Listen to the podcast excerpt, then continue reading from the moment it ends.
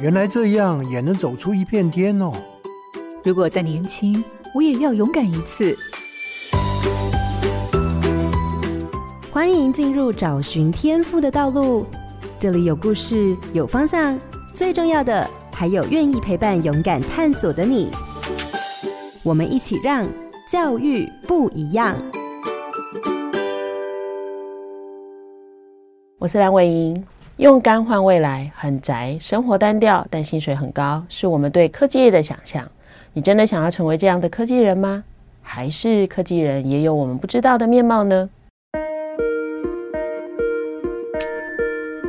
荧光焦点，科技业的婚礼歌手涂正敏。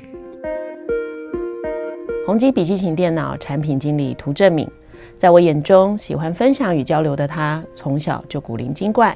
对事情有强烈的好奇心，勇于尝试新的事物。从元智大学电机工程学系毕业后，顺利进入科技产业工作。科技业的她是个妈妈，也是科技人的另一半，还兼当婚礼歌手，还有歌唱老师。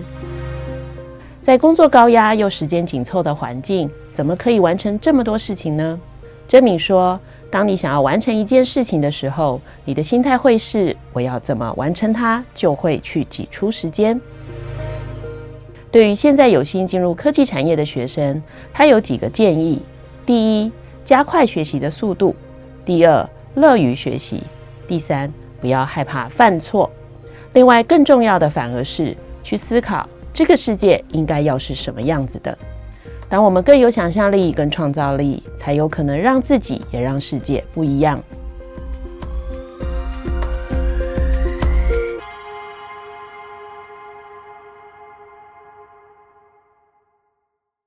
各位好家庭联播网的听众朋友，大家好，欢迎收听《教育不一样》节目。本节目每周六上午八点在好家庭联播网、台中古典音乐台 FM 九七点七、台北 Bravo FM 九一点三联合播出，还有 Podcast 上也可以听到哦。我是蓝伟莹，今天要进行的是生涯不一样的主题，要跟大家聊聊许多人向往的科技业。节目中邀请到的是宏基股份有限公司笔记型电脑事业策略组建处的产品经理涂正敏。正敏早安，早。那郑敏是毕业于元治大学的电机工程学系，呃，如许多人所预期的一样，这样的科系毕业，当然就是往科技相关的产业去工作喽。但从小就古灵精怪的郑敏，很喜欢创作跟歌唱。那科技业是个对他来讲反差很大的工作，特别是后来成为妈妈之后，到底是怎么平衡忙碌的工作与生活呢？我想今天的节目，我们可以从郑敏的分享中，对于这样的生涯发展有更多的认识。各位听众千万不要错过了这一集的节目哦。那刚刚那样听，大家大概对郑敏就会有一个想象，当然好像意味着，诶，做科技业的人不能古灵精怪一样哈，然后好像不能有很多的其他的兴趣哈。我想当然不是这样哈。那在一开始，我可能要先请郑敏跟大家聊一下，你目前主要的工作的内容跟事情大概有哪些部分呢？啊、大家好，我叫涂正明哦。那我现在担任是宏基股份有限公司的笔记型电脑的策略组件产品部的经理。我主要的负责是在一台 notebook 上面，在做一些每一个产品上要决定它要用什么样子的元件，譬如说我们要用什么样的相机，什么样子的屏幕大小，或是选择 CPU。所以它其实是就是一台电脑的灵魂。就是当你要生产一个产品的时候，那你决定市场方向前，你要先去。决定我这个产品要做成什么样子，要卖给谁，这就是我主要的工作。我可不可以这样简单的说，有点像是我们每次要买电脑，我会先去看它的规格，对，然后你每天就是在开规格的人，哎，对对对对对对，然后可能根据一般，所以应该也会有一些市场调查吧？是我们的工作比较复杂的一点的点是，我们需要看到两三年甚至五年之后的 trend。然后我们其实，在布局的时候，因为电脑元件其实是需要非常长时间的，它不是说我现在想说我要有，我就可以马上做到。我需要 IC 制成，需要各个产业的帮助。所以，譬如说，我现在想的东西，就已经是到二零二四、二零二五的产品，它应该要是长什么样子。所以我们就要画出这样子的所谓的 roadmap，然后去给老板参考，做最后的决策。嗯，所以你去设定，比如说调查跟设定一个规格，到它真的可以变成一台笔记型电脑，大概要多久的时间？我们是属于策略元件部，所以我们其实不是真的设计一台电脑，我们是设计说，譬如说好了，我举例，我就是我最擅长的就是相机的部分。其实我主要是属于相机元件。那相机元件的部分说，现在的 camera 的 resolution，那它会在三年后会 upgrade 到什么程度？所以我们就会去判断，然后根据市场面关于 IC 制成，然后去决定说我们在那个价位带。我们应该要做什么样子的判断？所以，如果你刚刚问的问题是我们要从一台电脑从想象到让它生产的话，大概起码一年以上的时间哦，就是要花一年，然后去生产出三年内都可以用的。哎、欸，对，对吧？哈，所以你们，哎，你们怎么去想象一台电脑消费者买了要用多久啊？应该这样说，我们有，因为其实宏基是已经可四十几年的公司了，其实我们有很多的历史 data，它也就是一个资料分析的一个概念。嗯、那根据每一年的推进，那我们会知道说一台笔电或是一台荧幕，它的生命周期是大概多少？那 purchase 就是消费者在消费上大概多久会去买一次？我们也有所谓的行销部门会去做这样的市场调查。嗯、对，那如果不要讲宏基，因为我怕等下听众会误以为宏基的电脑只能用几年。不是，我现在讲的是就这个业界好了啊，因为这个对大家也很重要啊。因为像我也是整天在考量，我到底要不要买笔电，要不要换笔电？如果以这样的话，大概一部笔电哈，嗯。一般来说，大概几年内那个使用的年限那是合理的。使用年限嘛，应该讲说，如果我们常常就会开玩笑说，因为电脑越做越耐久了，就是耐太耐久了，耐久到就是我们都快要当成家电在使用了。所以 很多人家里的电脑，其实你在五年。上下都是非常 OK 的，但是超过五年以上，因为 CPU 的历程啊，然后还有一些产业的像 memory 啊，或者是 SSD 不断不断的跟进之后，它就会变成你不得不更新去配合整个市场的状态。嗯，就像你要打电动的话，你就希望它跑快一点嘛，那你就要加一个显卡，这就是电动驱使电脑更新的一个概念，所以现在电脑产业的演进是因为那个在玩手游，呃，不是，是就是电脑 电脑上面的那些大型游戏，对对对。好，对，我也常听有人在讲，就是说，因为很多城市要更新，没错，就是要升级你的硬体才跟得上现在的软体。其实，是其实电脑跟手机是一样的，其实我们很多时候是软体在带动着硬体往前跑，因为你要你要打游戏跑不动嘛，你要跑城市跑不动，譬如说一个 Adobe 的一个 tool，那。你影像你没有足够的 CPU power，你可能就要 run 个图就 run 个 n 天，就是放在那边要等它卡卡转转转转转，或者是譬如说你录一个呃声音节目，你要做剪辑的时候，那你要用一台比较旧的电脑，它就会卡很久，那其实是影响到工作效率的问题。所以不是不能用，只是它可能比较慢。那现在的人就是讲究快嘛，所以他就变成说，他为了要让员工更有效率的工作，他就只好更新他的电脑。所以这其实是让事情更有效率的一个工具，这样子。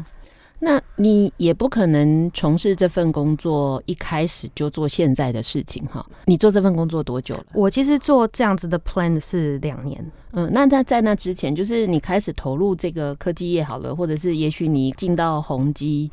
一开始不不会是负责这工作，那能不能大概让大家知道一下，从你一开始进入这个职场一直到现在过程中，你的工作内容有什么样的转变？其实我必须讲，就是在来之前我一直在讲我要怎么形容我的工作，因为基本上连在我们自己公司，我都是一个算是少数特例，这样子不断的在换。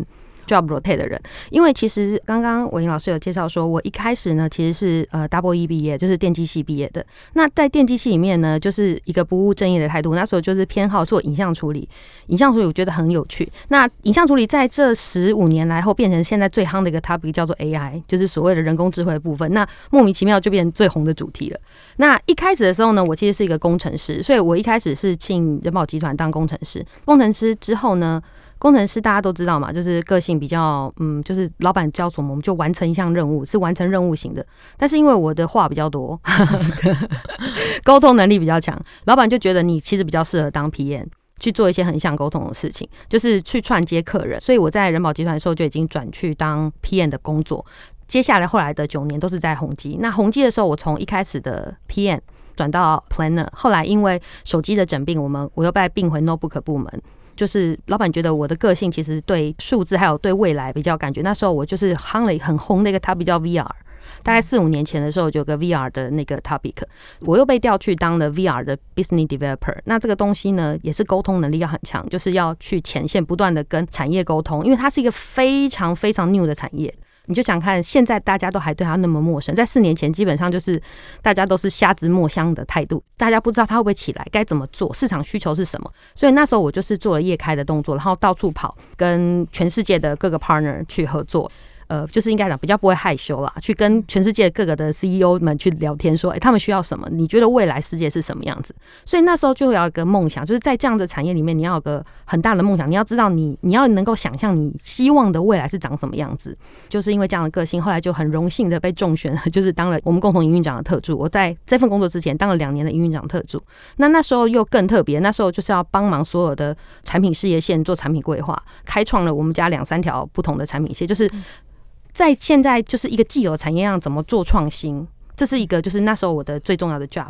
接着才来这里看一些所谓的 plan，就是我们家的命脉，就是 notebook 部门，然后怎么样去做一台我生产后三年后大家会想要买的一台电脑。嗯、对，嗯。不过这样听起来，就像你刚刚说的，其实很多人进到这个产业里头，他可能一直做的事情是相对比较固定，比如说工程师就工程师啊，你如果是销售就做销售，因为感觉他的专长是很不一样的。那你自己怎么看你自己？因为这样听起来其实还不是只有工作的转换呢，因为每到一个新的工作，你就得要接触不同的人，你要认识不同的事。所以除了你刚刚自己讲说我话很多，哈，其实不是要话多人也很多啊，也不是话多人就可以做这个工作。哈，听起来有沟通协调嘛，再来就是可以理解他人，嗯，好，再来就是你必须要不害怕学新的东西，对对，那那就是这些特质啊，你自己怎么看你这些特质的养成？其实我觉得。应该想说，不要害羞这件事情可能是比较天生啊，但是我觉得有件事情是非常非常重要，就是因为基本上我们家这四年来的那个 intern 就是实习生，大学实习生都是我在带。那我会去接触很多大学实习生，那我都要告诉他们说，我挑人只有一个要求，就是呃 fast learning，就是学习速度要非常快，因为在科技业产业变化非常非常快哦。那你就想看我当初在十五年前毕业的时候，那时候 Motorola、Nokia 还是就是。全世界的之霸，但是现在，哎、欸，你手机突然只剩下 Apple 跟三星，还有那个 OPPO 那些品牌了，所以它是一个很大的转革，就是一个产业可能会从你在十年内可能会突然崛起，它又突然消失，所以你不能期待说你学的东西你永远够用，所以第一件事情就是你要学习速度够快，那你要非常乐于学习，就是在我老板 assign 我一个不同的工作，我觉得这是我一个非常。呃，在从学生时期，可能就是一直被训练来，就是一个，就是你千万不要害怕学习这件事情。学习真的很重要，就是它不是一个让你考试一百分的东西，它是一个态度。就是当你看到一个新的东西的时候，你是觉得哇，好酷哦，我想要知道。所以当你有这个心态的时候，你就不会害怕去学一个东西。因为譬如说，在 VR 进来的时候，我说真，我真的不知道它是什么，我们没有人知道，因为它太新了，新到就是。可能就是有少数的天才想象出来的东西，那就是变成说我们要去怎么让它落地，真的变成一个产品化的时候，你就要思考说，好，什么样子的东西可以完成。所以第一件事情就是快速学习，然后不要害怕犯错，因为在各行各业里面，我觉得我现在遇到实习生有些状况，就是他们就是会很害怕，就是如果我做错什么办，做错怎么办？那但是问题是，我觉得做错就做错，做错也是一种学习，嗯。正敏提到的，就是如果你要投入这样的职业，其实至少有一个，就是你真的要能够有快速学习的能力。是，好，那听起来也要不怕挑战，因为如果你一直期待要标准答案的人，你没有安全感，又很怕犯错，又不知道别人会怎么看你，你可能进到这个职业，哈，不要说能不能做下去，光每天那个变动跟压力，你可能就受不了。没错，没错。所以抗压性应该要很高，哈。对，抗压性要非常高。其实。我觉得不是讲抗压性，是你如果你觉得他是快乐的，你就不会觉得他是压力。就是当我，当我就说我老板就常说，他觉得我很像妙丽。就是妙丽是什么？就是人家说刚刚老师问个问题的时候，我觉得举手举手，选我选我选我。台湾很多学生是比较害羞，就是啊不要选到我最好，最好不要选到我。但是我的态度就是选我快点选我，就是一个新的 topic。你在这样子面对的时候，你会当你去接手的时候，你会觉得很开心。然后我其实都是担心说我学的不够多。我是很认真的说，在科技业里面，你一定要不断的往前冲。你只有跑在比人家快，你才不会淹死在大海里。是，但听到这样，我们就会有个担心哈，因为嗯，台湾的教育大部分就是要孩子找标准答案嘛，嗯、因为毕竟还是有一些升学考试啊。对。那我觉得过去还好，是因为过去的父母啊比较忙碌于呃谋生，嗯，所以其实他不会像现在的父母好像很关注孩子。嗯、现在父母可能比以前。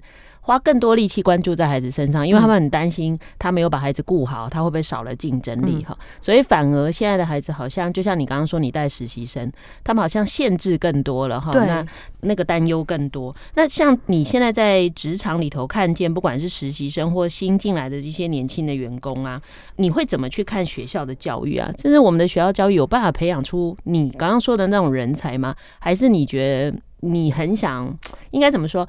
呃，要怎么给学校教育一些建议啊？因为就算他考上好大学，结果进职场都不能用，这样也不行嘛。好，嗯，第一件事情，其实我们在学东西的时候，复制当然是很重要。就是一开始在什么都不会的时候，我也是抠别人家。我必须说，就是如果你今天在一个新创产，一个一定要新兴的产业。你有前辈可以去学习，所以我觉得在学校过程里面有一些标准答案是没有问题的，因为还是要让孩子有一些起码有个方向，因为他是零嘛。但是开始到我觉得到大学生或是高中生的时候，我觉得他们就需要一个能力，就是你要知道去挑战你的答案，因为其实，在我们的业界里面，我们。常常就说没有事情是不可能的，你就说哎、我做不到这个东西，哎、可能下一代苹果就出了；你做不到什么东西，下一代明年 Google 就出了。就是这个产业就是没有什么不可能，因为所有的会有很多人在往一个方向前进，大家是。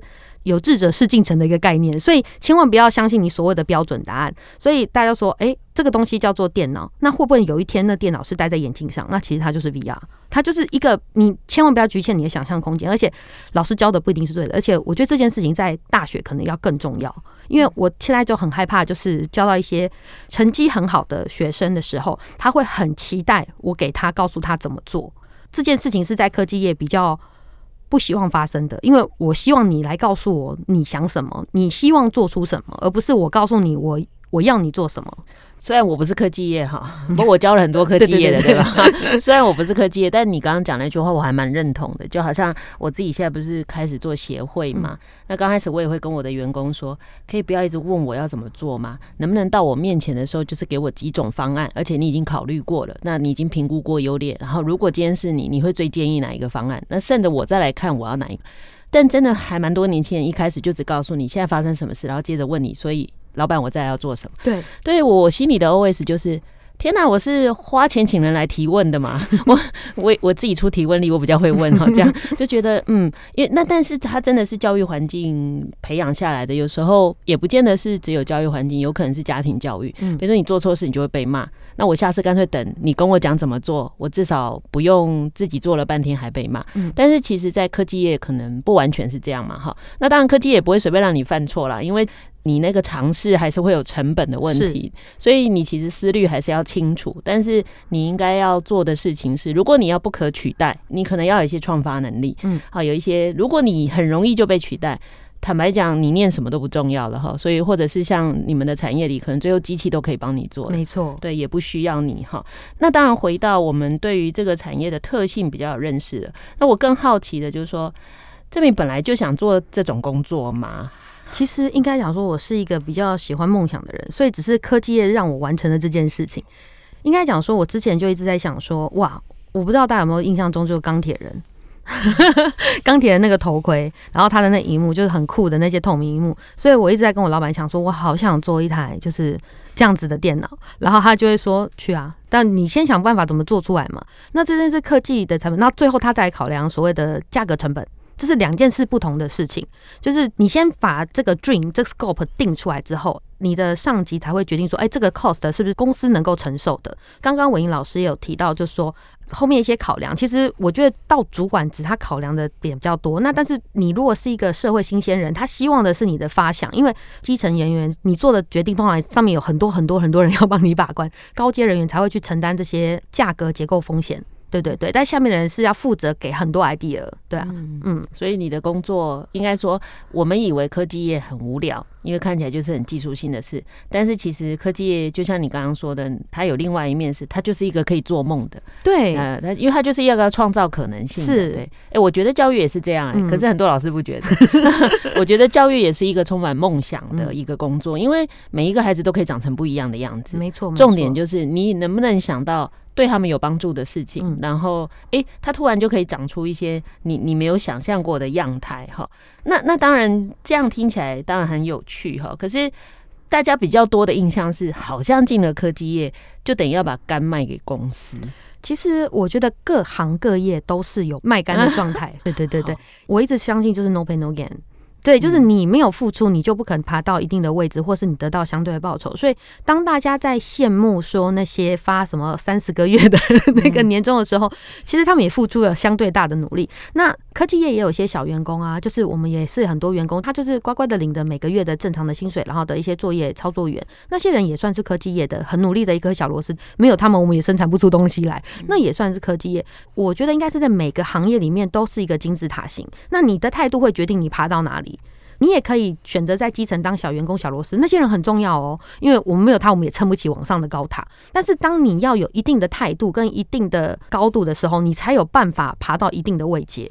对，像我举个例子，好，我刚刚讲说 fast learning，还有一件事情很重要，就是我的老板，就是现在的共同营运长，他曾经给我一个非常重要的一个警示，他就说，当一个老板，他需要的是。五子棋或黑白棋，他比较不希望象棋，因为象棋是表示他在某个方面有特别强的，那他那些人就是在某个岗位，他就只能在那个岗位。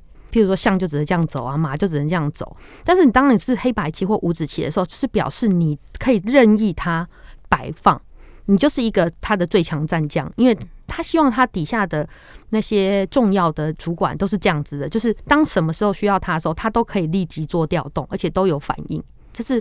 比较特别的一个点，嗯，要当一个可以活棋，对，要活棋，然后 要有一个健康的肝，还是要有啦。就是听起来各行各业都一样，所以如果你不想卖肝，其实你到哪一个职场，你都不是那个会一直往上。爬的人嘛，嗯、因为那个是心态的问题，不是行业的问题，对，对吧？哈，就是就好像当老师，我们也遇过有些老师周末都在研习呀，晚上都在备课，也遇到有些人就是没课就走啊，学生要他做额外的事，他觉得那不关我的事，真的也会听到蛮多老师在抱怨说，哎，为什么要改新课纲？害得我现在比以前忙好多，我的工作本来不是这样啊，我当年也不是为了这个当老师哈，我我想确实每个职业都会有这样的一些问题出现哈。那我想，刚刚郑敏谈了非常多的事情哈。当然，这个节目也是帮助大家了解科技业嘛，因为我们毕竟在外围的人只会用科技产品，只会看科技业的股票的起起落落哈。那其实对很多科技业的发展，我们其实没那么清楚哈。那你要不要跟我们谈一下？你在科技业这么多年，你怎么去看科技产业的变化呢？在上一段，其实我就有提到，其实科技业只是让你完成，就是对未来的想象。其实大家就是看电影那些情节，我们正在一步一步的发生。就是科技业只是让它完成，所以科技业应该讲说，它现在在主攻什么东西，它下一代可能就会主攻别的。所以它只是一个你未来的世界应该怎样，就像电动车现在这么夯的电动车，或是现在有什么火星计划，你你现在能想象的空间，其实已经很多人正在努力往那个方向去迈进。所以科技业这件事情，我其实因为我自己在科技业，我必须说我非常欢迎大家投入，因为我们真的需要更多的人才。不是只有念工科的人可以适合科技业，其实我们需要各式各样的人才来增加想象力。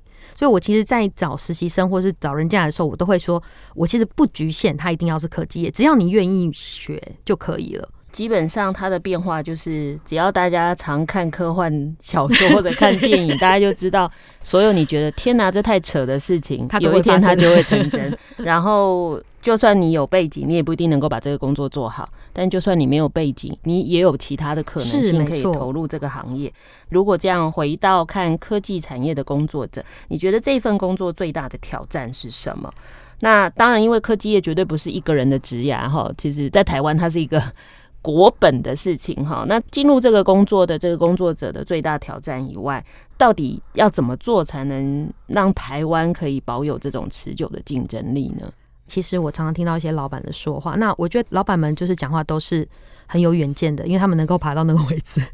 那他讲过一句话，就是说这世界上唯一不变的东西就是永远在变，所以你一定要适应这个变的感觉。就是我常常就是今年在封这个，应该讲说在被投入这个 project 的时候，下一个明年可能又是另外一个东西，因为你永远要因应这个世界上的改变，就是可能哇，你看电动车，其实几年前我们根本就没有想过自动驾驶。就是在我是学生的时候，就觉得那个也太科幻了吧？没想到就是哇，我才几岁，就是这件事情已经发生了。而且在美国，就是欧美那些比较宽阔的地方，大家都可以自由的，就是使用自动车的一个概念。所以其实你应该讲说，你要维持，就是你不要限定在那里。就像刚刚伟英老师也有在提说，我们在做一件事情的时候，大家想说哦，我为什么要不动？因为你不动，你就是会被淘汰。大家为什么会觉得科技业很痛苦？就是如果你不是一个这样子个性的，能够适应变动性这么大的话，你在里面真的会很痛苦，因为你可能今年跟明年做的是完全不一样的东西。所以这是我觉得是最大的挑战，你的心态要改。那台湾如何保持这样子的竞争力啊？嗯，我必须说，其实台湾现在是有的，只是我们就是社会新鲜人，在进入职场的时候，我们是真的是要不断的是 encourage 他，就是要做更多，就是麻烦你回到你最原始的状态，就是你觉得你这个世界应该要是什么样子。你希望它变成什么样子？就像我常常做一台电脑的时候，我最常问那个孩子们，就说：“哎，你觉得如果你今天要做一台打电动的笔电，你希望它有什么？千万不要限制告诉我说：哎，现在 CPU 跑不动，现在 GPU 跑不动，现在键盘只能这样。你要先跳出那个框，打破你现在脑中既有的所有东西，然后想象一个，就是这个东西是你创作的，你希望它是怎么样？那个东西如果是符合未来趋势的，我们就去做它。”对，所以我觉得是挑战的部分，就是希望就是孩子们更有想象力跟创造力。嗯。所以这样讲好了，一个就是好奇心嘛，对不对？对，想象力，但是那个好奇又不是没有没有所本，也不是那种胡乱的好奇，其实还是要关心真实世界，对不对？对，好，因为听起来刚刚虽然笔电，我们举了好几个例子是在讲那个电动，好，对，可是其实。证明讲的还不止，比如说包含电动车，嗯、比如说电动车之所以会出现，也是因为它有实质的需求嘛。那对我来讲，我就很关心电动车什么时候会在台湾跑得动，因为我不会开车。然后我一直在想说，天哪，我这年纪还要去学开车吗？好像那成本太高了。因为等我学会以后，我我就反应就慢了，因为年纪大。可是又会很担心说，台湾又不像国外，因为我们真的交通的变化太大。车子距离太近，道路不够宽，嗯、然后突然跑出来的人太多，又不像国外，好像比较好预测。像这个也是要等着科技业来帮我们突破，说在台湾或者东南亚好了，或亚洲地区人口这么密集的区域，到底怎么解决？所以它还不单是呃好奇。不单是那种虚拟世界，因为很多人以为科技业的人就是不用管真实世界，就关在那个虚拟的空间。可是看样子，其实它是要让人类生活变得更好，没错，好，或者创造更多的可能。所以其实关心世界还是必要的。没错，没错。这样听完以后，父母可能就就要开始去想的是，我好像不能只是让孩子会写程式就好，或者是会做这些事就好，我可能让他要有更多实质的接触嘛，好。那当然就回到一个我们刚刚谈到的父母，我当然就会接着想的是，这几年台湾其实真的到处都在用工业区，就是新的科技园区，像高雄也要有了，对不对？啊，对。然后嘉义现在也有一个科技园区要开始形成，这个趋势当然就会让父母开始觉得说，哎，我的孩子应该也要投入，因为确实。教育部也希望大学可以在电机相关的科系可以招收更多的学生，为了因应产业的需要。那父母的想法其实很单纯，认为孩子进入了科技业，好像就是保障了他未未来比较好的生活。那你自己怎么看呢？如果说他单纯就是为了将来的生活比较好，真的将来生活会比较好吗？那那这个趋势其实是对的吗？其实我必须说，这是一个产业。在工程背景的人，他是完成一个伟大的梦想，但是中间其实还有很多人去辅助他，比如说我们需要行销单位、需要业务部门去帮忙，所以父母我觉得不应该限制他说他在科技业，只是在台湾有比较多的工作机会，让他可能可以温饱。但是其实我刚刚也说了，在这个产业汰换率非常的强，如果你今天没有足够的应变能力，你希望过的是比较。百年如一日的那样子的生活，其实你在这个产业，你是让你的孩子很受苦的，因为他会觉得说，我就不想要做改变，那你为什么逼着我每天都要想新的 idea？这种个性跟这样子的环境是会有很大的冲突。其实他在那里面也不快乐，所以我会觉得说，科技业并不是一个一定有品质保障的的。一一呃生活保障的一个工作，但是在台湾是比较多就业机会，所以有比较多的就业机会，但是也不代表你进得去这辈子就会这样，对不对？然后再者就是你不一定要念。就是我们以为的那些工学院，嗯、因为其实一个职场里需要的是太多种人，是就像刚刚郑明说，呃，每一个人都有他重要的角色，不然撑不起来整个产业。没错，没错。好，所以其实父母应该想的就是怎么让你的孩子在自己比较擅长的领域，然后依据他自己的兴趣可以去发展。但如果你真的打算在科技业能够长久，重点是刚刚讲的那些态度嘛、嗯。对，好，因为即便他是销售人员，他还是要创新，他要愿意去想，哎、欸，我们的。产品要怎么样跟别人与众不同？嗯、那我要用什么方式去行销这件事情？所以换句话说，不要逼所有的孩子去念自然组的意思。因为我觉得，如果你今天态度对，你念什么都对。就像我老板说，一个成功的人，他在各个产业他都会成功，那是一个个性的态度。嗯哼，真的，我刚刚听完就觉得，嗯，我如果当年毕业也是走科技，因为我们同学很多在台积电嘛，我想啊。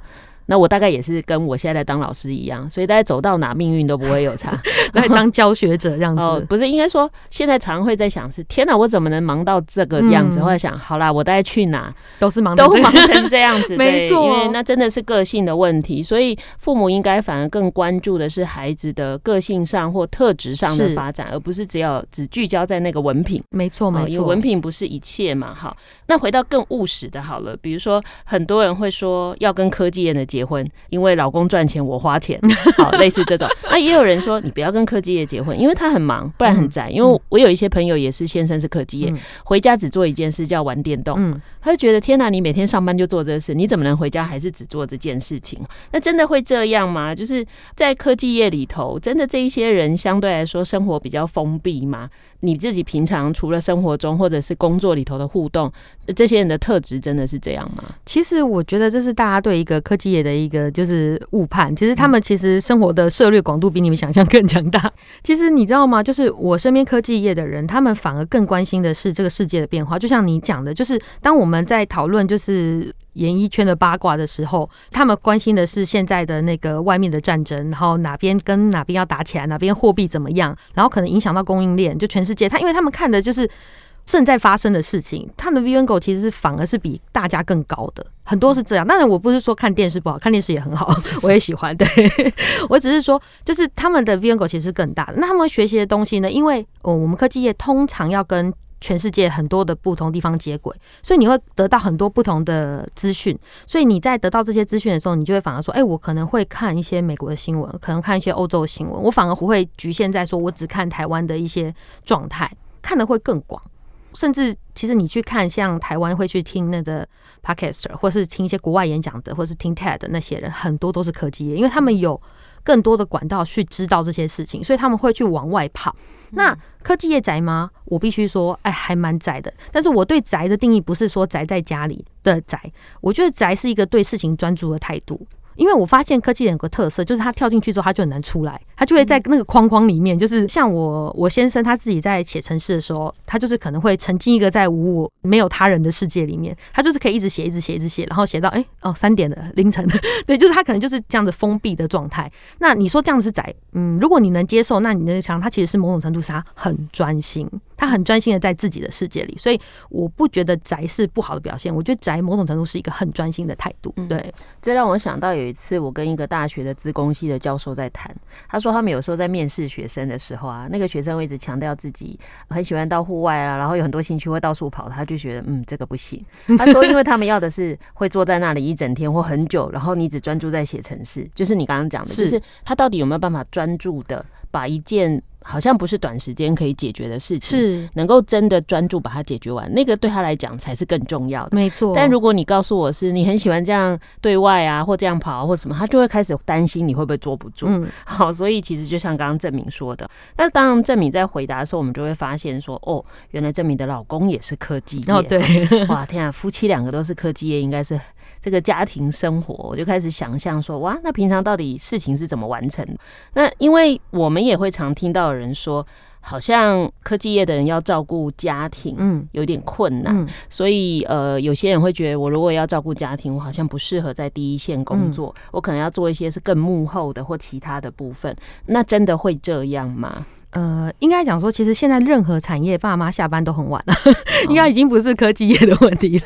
所以可能在早期，大家会说，哦，科技业好像加班加很晚。但是我必须说，台湾现在一个比较疯狂的状况是，其实各个产业都很晚，导致学生下课都很晚，因为很晚才能接小孩。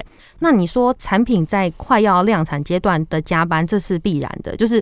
如果你今天产品正要上市，或是 IC 正要打出来的话，那你可能要去验证什么？这个东西在那个时段性的周期性的加班，这个无可避免。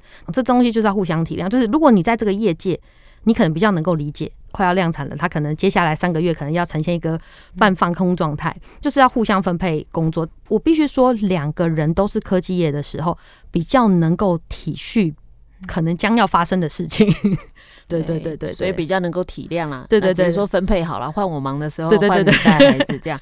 所以你自己呢？你自己怎么平衡你的工作跟生活？其实应该这样讲说，我会喜欢唱歌，就是它就是我一个很放松的姿态。因为其实我在唱歌的时候，就是会让我觉得我是另外一个跳脱科技业这件事情。那不是说科技业不好，其实我刚刚有一直提到，就是说，如果你一直把自己封闭在同一个领域里面，你其实看不到外面的世界。所以我其实会常常会跳来跳去，我其实会很 enjoy 去教人家唱歌，然后看不同那些小朋友在想什么，因为他们会从你跟他的互动里面，你就会听到说，哦，原来现在大学生想的是这些东西。那你在表演的时候，你会看到哦，现在的原来现在婚礼是这样子，因为我有在唱婚礼，或是那现在他们聊的是什么主题？你在跟那些新人在讲他们的婚姻观，其实我很喜欢听人家讲，因为你听人家讲的时候，你就是增加自己的。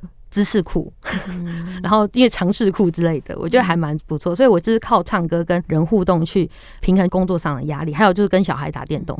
嗯，刚刚这样听，大家就会知道吼，就是郑敏除了自己原来的科技业啊，做产品经理，哈，听起来也是一个很有挑战的工作之外，也有在当婚礼的歌手，对吧？哈、嗯，对。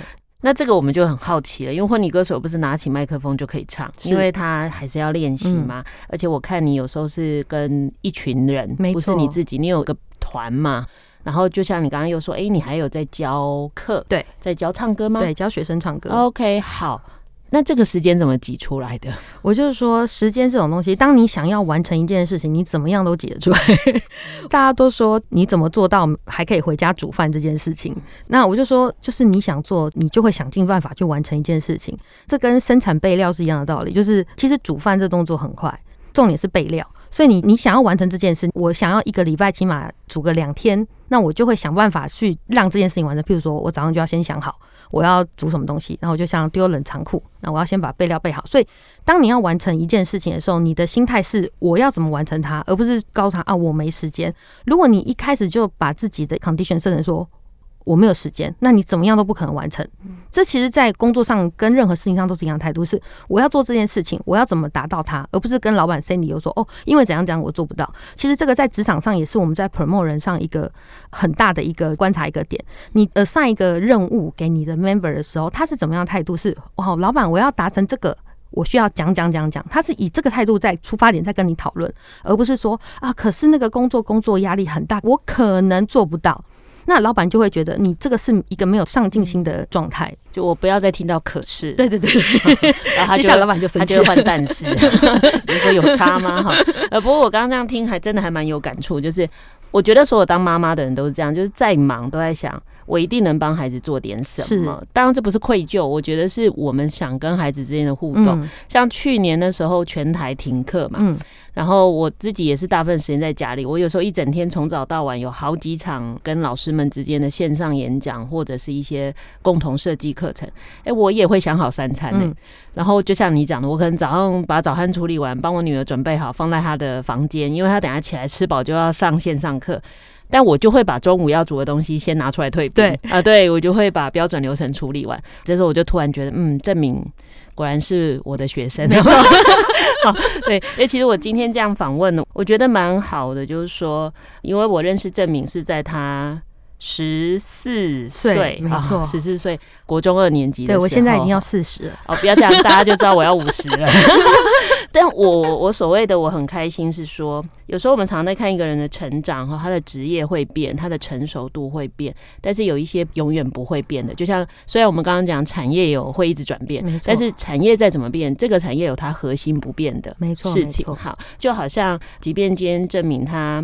做了这么多不一样的事情，可是保有那个对所有事物的好奇心，是跟那个最初衷。你不是为了问为什么，或者是也不是跟老板问说你可以给我多少钱，嗯，你可能想的是怎么样把这件事做得更好。我觉得那个初衷是相同的哈，就好比喜欢唱歌这一件事一样。其实这是从学生时代就会开始自己作词作曲，嗯，开始唱歌哈。我觉得人有一些永远不变的、很单纯、很本质的东西，其实对。一个人的人生走的稳健，其实是非常重要的事哈。那当然，你现在也是一个母亲嘛哈。我我常在看你的脸书写跟孩子的事情，我觉得很好玩啊。因为就像朋友们常常讲的，就是你以后就是自己古灵精怪，就生个来 来来整死自己的女儿哈。那你自己因为在这么进步的一个产业，好了，我这样讲，就是他需要这么。快速的转变的一个产业里，我想你对孩子的教养应该也会有一些因为这样的影响或不同的概念。那你是自己怎么样去呃，你的教育观跟你的实践的方式是什么呢？嗯，第一件事情绝对不要害怕孩子犯错，这是我觉得一个很重要的点，就是我们从小被教导，就是说哦，不要犯错，不要犯错，或者犯错被打这件事情。但是在线的孩子，我反而说我很鼓励他去犯错，因为你只有犯错，然后。犯错我不会打他，但我会跟他，我会很好奇他为什么会做这件事情。因为其实我觉得对错这种事情有没有是人非常主观的一个判断。就有些时薪换成他的角度，他觉得他是对的啊。因为我其实常常就说我的工作需要非常常沟通，所以我会很好奇他为什么要做这件事情。他做这件事情一定有他的出发点。然后他做这件事情的点是什么？然后我就我会去跟他沟通。然后在第二件事，什么都让他试。像很多妈妈都会很害怕小孩子说啊，你做怎样会怎样。像我记得，我觉得我常蛮虐待我的小孩。我小孩子五岁就可以自己洗澡，然后六岁就可以自己吹头发。就是他上小学一年级之前，已经可以自己拿衣服洗澡，洗完头出来拿着吹风机在吹。那爸妈说：“你怎么可以这样子？”像我，我妈妈也会说：“你怎么可以这样虐待小孩？”我就说：“他会，你为什么要阻止他成长呢？其实你不让他试，你永远不知道他可以做到哪里。所以我觉得是。”你不要帮他自己设天花板了，你会觉得哦，一个六岁的小孩子应该只能这样，一个七岁的小孩子只能这样。我常常会试试一个很远的目标给他，譬如说他现在在学程式，我已经很早就教他学城市了，因为写城市对我来讲并不是说写城市很厉害，是我要教他判断逻辑，就是我从小要跟他讲，你讲话要有逻辑，因为妈妈在工作上就是常被没有逻辑人气到，哦不是，开玩笑，是讲话要有逻辑，所以他在跟我讲的时候，他会去提一些提案，譬如说我跟他说，如果你没有考九十。分的话，这个礼拜都不可以看电视，也不准打电动。第一件事情，他当然就是努力做这件事情。但是第二件事情，当他在玩的时候，我也不会阻止他。我就说，反正我已经把他给定好给你了，那你自己要怎么完成是你的事情。他反而会是他第一次发现说，糟糕，我没念书，原来达不到之后，我也不会骂他。反正是你不能打电动，又不是我不能打电动。对，所以他下一次的时候，他就说。他才七岁哦，那时候才小学。他说：“妈妈，你可不可以印一些考卷给我写？”是他主动跟我要求，因为他我说：“你干嘛印考卷？”他说：“他们说这样子才可以考到九十分。”就是他主动告诉我说，他多练习可以找到九十分，而不是我告诉他你要多练习可以找到九十分。他就会自己想办法达成这个目标。所以我觉得这是一个不要去逼他，反而是设一个目标给他的时候，让他会更有去挑战他想要做他想要做的事，因为他要有目标性。嗯，所以就是让他成为那个。有专案管理啦，哈，有责任感的人，然后让孩子从这么小就有勇气去尝试更多的可能，哈。呃，其实我们常常在讲的，看到正明的孩子会想到他小以前的样子哈，因为不只是个性很像，长得也很像。但我觉得更多的就是父母的身教哈，就是父母怎么样在挥洒自己的人生，其实孩子是看得见的。所以我常常跟很多父母建议是，不要把你的力气都放在怎么样教孩子，而是可不可以花更多的力气是关注在让你自己的人生可能过得更精彩。那这时候孩子会。有一个想象，他也会希望成为这样的人哈。那我想今天真的很感谢郑明带来这么多的故事哈，有一些是很专业的部分，有一些是非常深刻的生命体验哈。那我相信大家可以透过郑明的这些生命的经历，让大家除了认识科技业以外，对于你自己现在的职场，你应该也有一些不同的想法跟看法。谢谢郑明，谢谢。感谢您收听今天的节目，欢迎大家上脸书加入“教育不一样”的粉丝团。如果你对节目有任何的疑问或想法，都欢迎您留言，我会安排回复。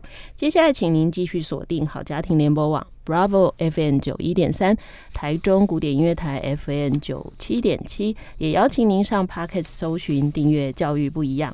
感谢宏基电脑的涂正明经理今天的受访，我是蓝伟莹，教育不一样，我们周六上午八点见。